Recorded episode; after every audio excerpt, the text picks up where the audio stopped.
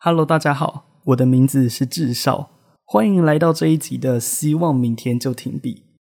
最近我看了一个理工技术达人的大赛，他那个大赛的规则很简单，就是每一回合都拿自己的作品跟别人 PK，然后让评审去打出分数，赢家可以拿到一个特制的大奖杯，而且他的名声将会在这个圈子里声名大噪。这个节目本来的看点就是看着他们从头到尾把自己的作品搬来，或者是把它改装，然后根据评审开出的几个条件，把最终的成品与他人做比较。本来看点应该是这样的，可是当我在看这个节目当中，我又发现了另外一个看点，就是女主持人的反应。他们可能会负责开场，也有可能负责其他访问的环节。只是在这种理工大赛专有名词特多的舞台。这些女主持人，她们也是需要做足功课的。像那个节目当中有两位女主持人，其中一位负责节目开场，每一场比赛开始之前的节目开场白；另外一个女主持人则是在每一个赛场过后去访问胜利者的主持人。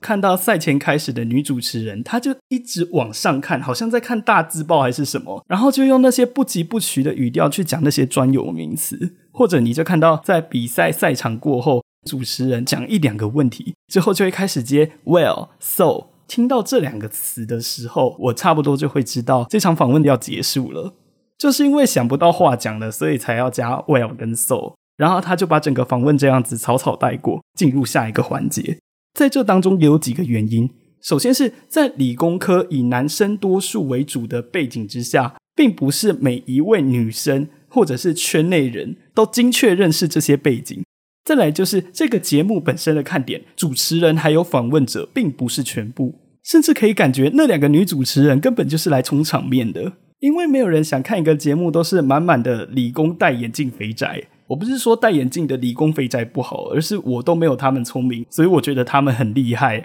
再来就是那些参赛者，他们对于女主持人的这种制式性的访问也是很害羞的，甚至还有人因为太紧张，转而跟对手称兄道弟，最后就把整个访问给糊弄带过，让女主持人露出非常尴尬的神情。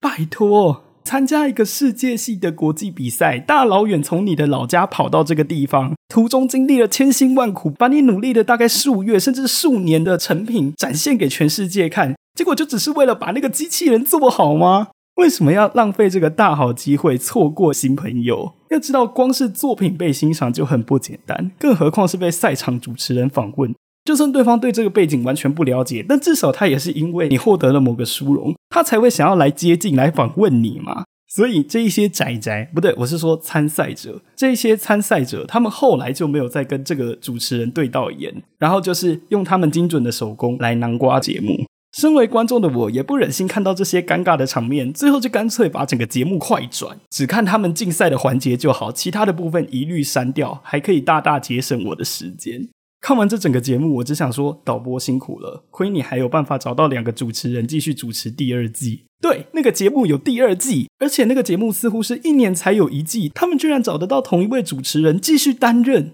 所以，到底是因为太腼腆才不敢正眼看女主持人？还是因为本身没自信，所以打从一开始就不敢这么做。当今天一个人要去接触另外一名对象的时候，他必须要花费他的时间与精力在那位陌生人的身上，要得到正面的回应，得到好的回应，他才有办法继续往前。可是如果一直没有得到好的回应，又怎么有动力继续前进？所以，为什么这些人身怀绝技，到最后还是没有朋友？他们背影的那些孤独，真的是因为没有人了解他们吗？究竟是因为别人对他们没兴趣，还是因为他们不想认识人？会不会有可能是他们一开始在社交的时候就没有好好的去回应对方丢出来的球？他没有给别人正确的讯号，以至于别人不知道要怎么去接近他。最简单、最简单的方法就是配合人家讲话的速度，并且从头到尾除了回答问题之外，与对方的眼神有所交流。就像我看某些人，可能因为太紧张。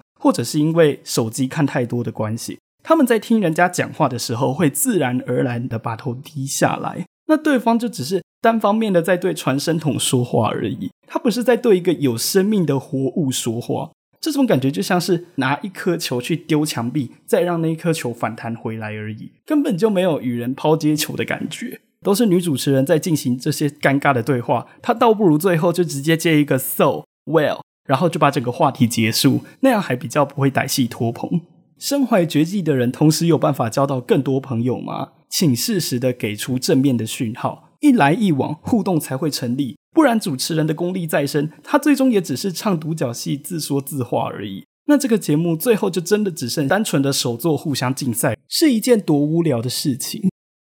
如果你是一位学理工又将自己束之高阁的人，请适时的给予正确的讯号，你会发现这个世界并没有你想象中的这么无聊。我们这一集就到这里，我们下集再见。